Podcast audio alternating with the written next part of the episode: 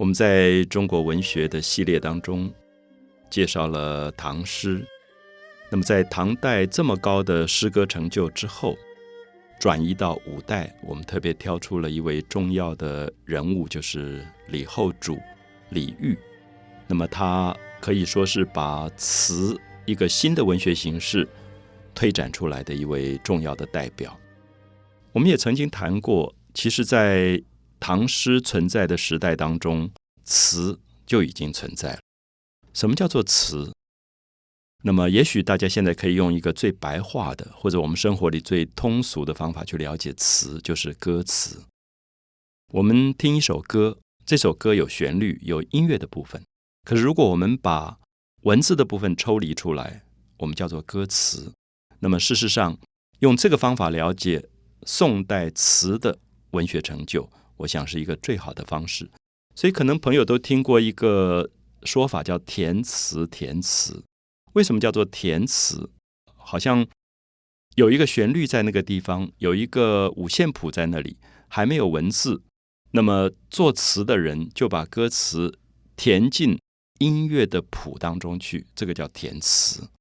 我们当然在做歌的时候，可能有两个方法。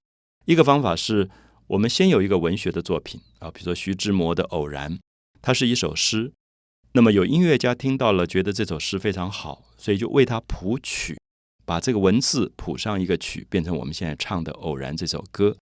还有一个方法是，先有音乐，这个音乐的旋律非常非常的美，那么大家觉得这个音乐只能够演奏而不能够唱，非常的遗憾，所以就去写出了文字去填进去，叫做填词。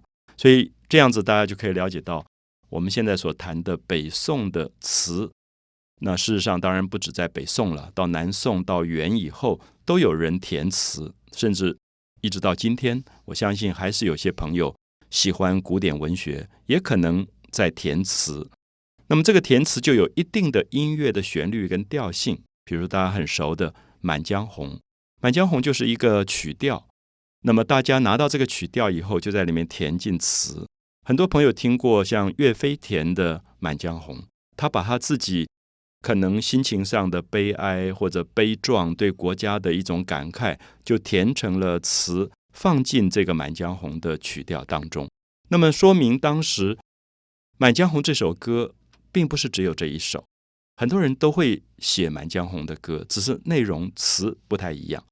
那么有一点像我们在民间所了解到，像思想起，它是一个调子。那么这个思想起的调子，我们知道，不管是陈达也好，或者其他人也好，他们在唱这个思想起的时候，歌词并不尽然相同，就是它有蛮大的自由度可以去填词。可是因为音乐本身的旋律的结构，当然能够放进多少个字进去是有一定的限制的。所以我们也大概可以了解到，对于北宋的这些填词的词家，他们在创作文学的时候。其实这个难度可能比唐诗还要难。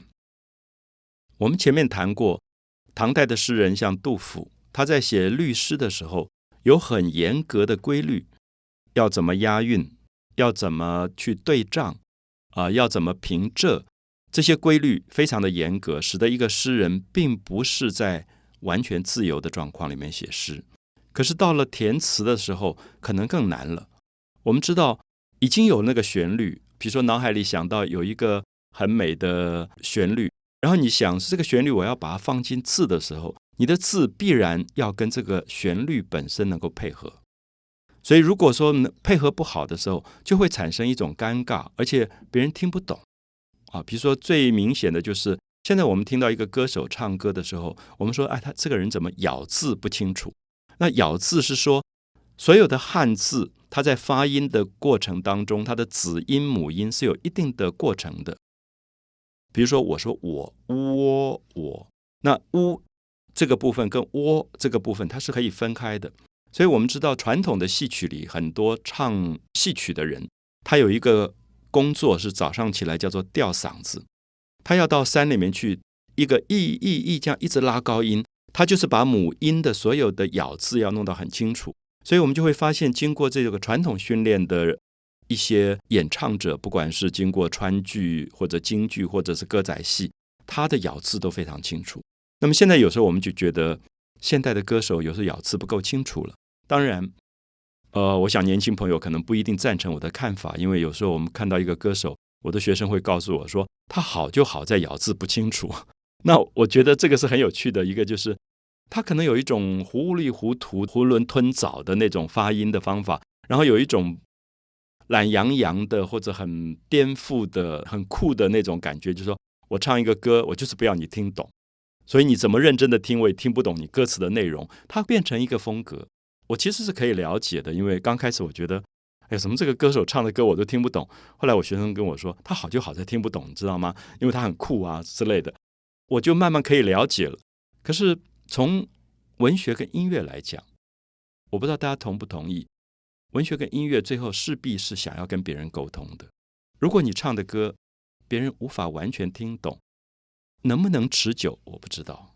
还是说一时觉得哎很酷，能够维持五年十年吗？我们知道李白的诗已经一千多年了，大家还在念还在唱。那这个时候我就会想说，我们的歌手。敢不敢说，我一千年以后，我的歌还有人在唱？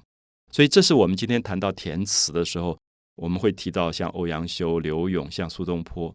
苏东坡的词就是歌词，可是今天大江东去，浪淘尽，千古风流人物，大家还在朗诵。那么，这是我们特别要提到说，也许我们可以用填词的方法来重新反省一下我们今天的音乐歌词的填写。有没有一个新的方向，以及跟大众的这种听者的关系是什么？就是我相信艺术不只有歌者，同时也有听者。音乐一定是歌者跟听者达到一个心灵上的某一种共鸣。那我想从这个角度，也许我们可以更深入的来介绍几位北宋非常有名的词家。那他们的作品当时就是写出来给歌手来唱的作品。